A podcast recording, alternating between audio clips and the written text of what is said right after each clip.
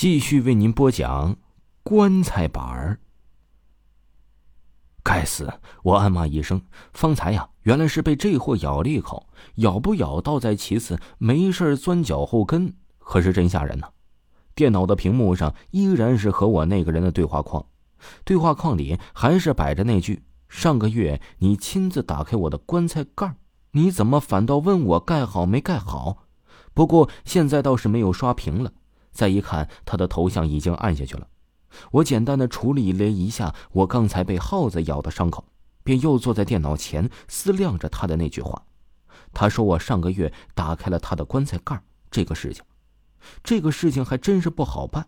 我本是倒腾暗活的，可是暗活是行里话，也就是大家熟知的盗墓，专门倒腾棺材里这玩意儿混口饭吃。行业里倒有几个出名的，比如大家都熟知的长沙老九门狗王吴老爷之孙，南派土夫子巨头吴三省的侄子吴义琼的儿子，吴家的现任当家吴邪。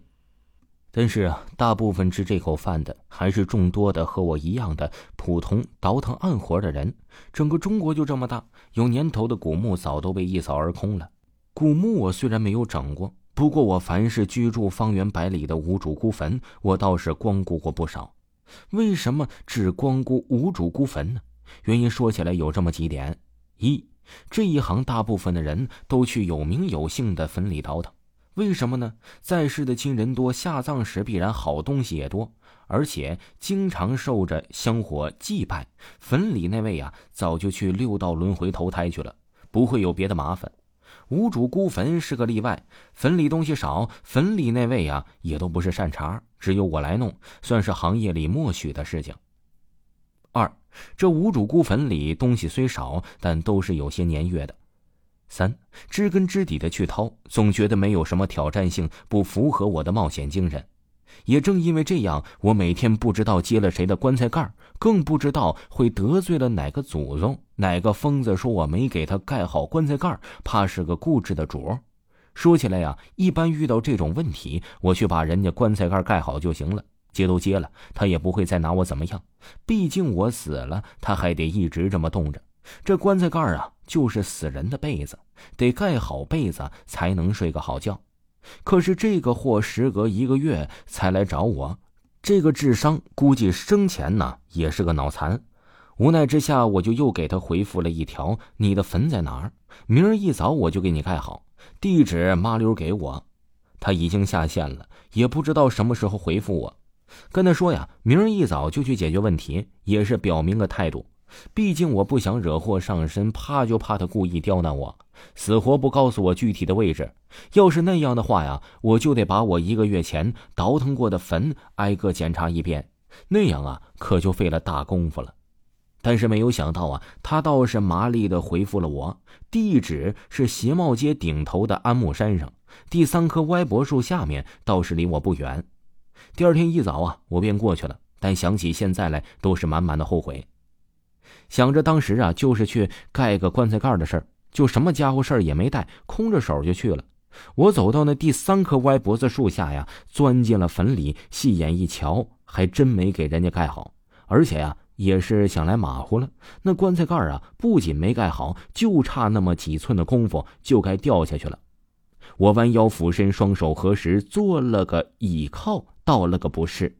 就上去拉棺材盖可是眼前的景象啊，不由得让我停下了手里的动作。我暗自嘀咕：怎么棺材里的主不在呀？棺材里空空如也，宝贝儿们自然是我弄走的。可是这正主可是万万动不得的，你来拿人家的东西已经是打扰了，除非闲得蛋疼，才会把正主一起弄出去。正主被人弄走了，那昨晚和我聊天的又是谁呀？我一想，不由心惊。现在也不能盖着棺材盖了，那样就真的绝了正主去地府的路啊！为什么呢？这阳间的棺材啊，有两个用途：一是装殓死人，二就是这棺材是连接地府的通道，正主的魂儿就是从这棺材才能到阴间的。现在啊，我要是把这棺材盖盖上的话呀，正主一旦回来，非咬死我不可。我从坟里出来，一路小跑回了家，打开了 QQ。你去哪儿了？怎么不好好待着？我火急火燎的发给他。